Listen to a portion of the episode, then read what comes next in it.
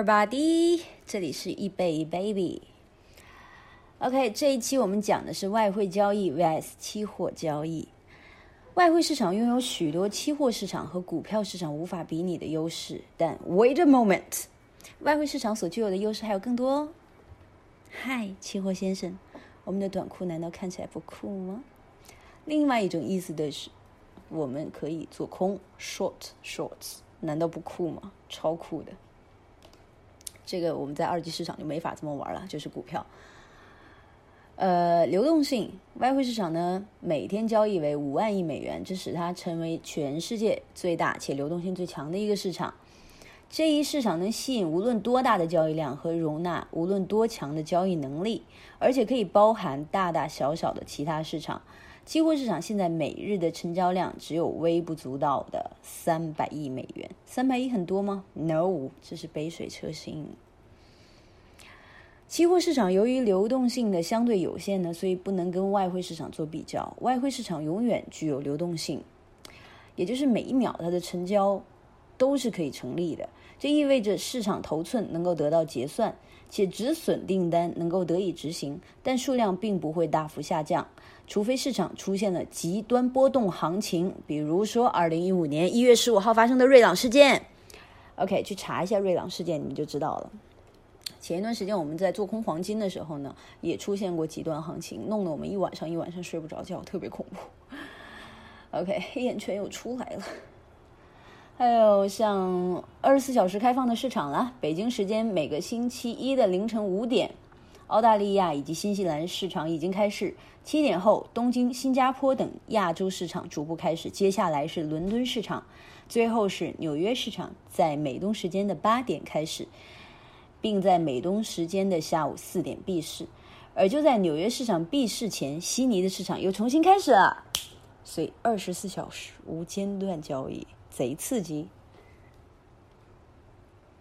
所以作为一名外汇交易者呢，二十四小时无间断交易需要你对市场的利好或利空的消息做出即刻的反应。嗯，你像我们经常关注的像金石。呃，它时不时都会在我们在交易黄金的期间里面，它会嘣儿弹出来一个东西，就是跟你说，哦，马上那个美元对黄金的这个汇率又发生了什么样的一个变动，然后突然之间这个大家都开始看空，同志们冲呀，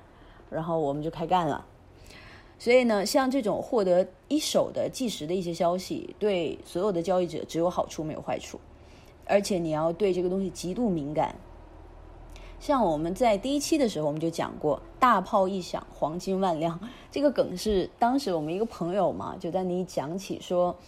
如果说金三胖这时候拿一个空弹瞄准了某某某地方，然后威胁全世界说我要炸啦，我要炸啦，然后呢后面就是 N 多台那个电脑，然后上面显示交易，然后他说出这句话的时候，黄金开始玩命波动，他这时候就嘣儿点的点到了买入，然后呢。他只要不炸这个东西，或者抛了一个空弹下去，黄金在这一秒就会暴涨。呃，所以我们在说这个应该它是最大的交易方。哎，开玩笑的，OK。嗯，所以大家要对利好或利空消息保持着高度的敏感。呃，如果日本或英方面有关键的数据公布，不过在美国期货市场已经收盘了，那么美国期货在第二天开盘的时候可能会呈现令人难以控制的行情，所以呢，建议大家在投资的时候一定要谨慎，一定要小心，一定要关注行情。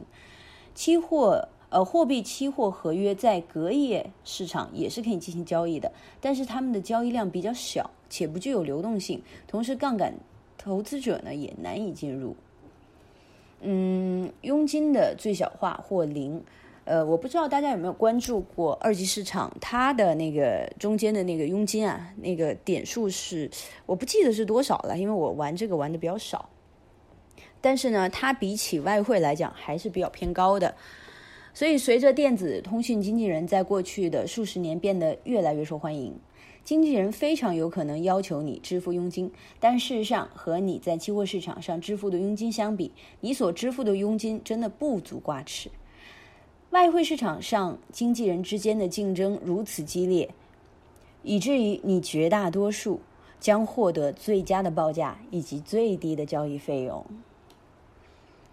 执行价格确定。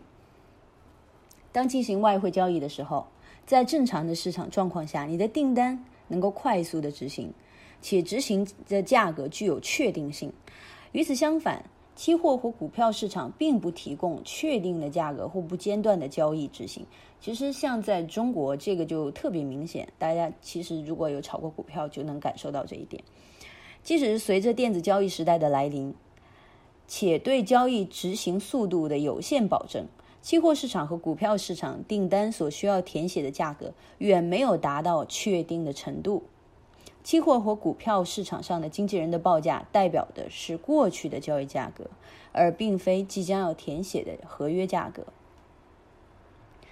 承担有限的风险，为进行风险的管理，投资者必须进行头寸限制。现货外汇市场的风险能够最小化，因为如果你的账户上所需的保证金额超过了可交易的资本数额，交易平台。将自动触发追加保证金这一个行为，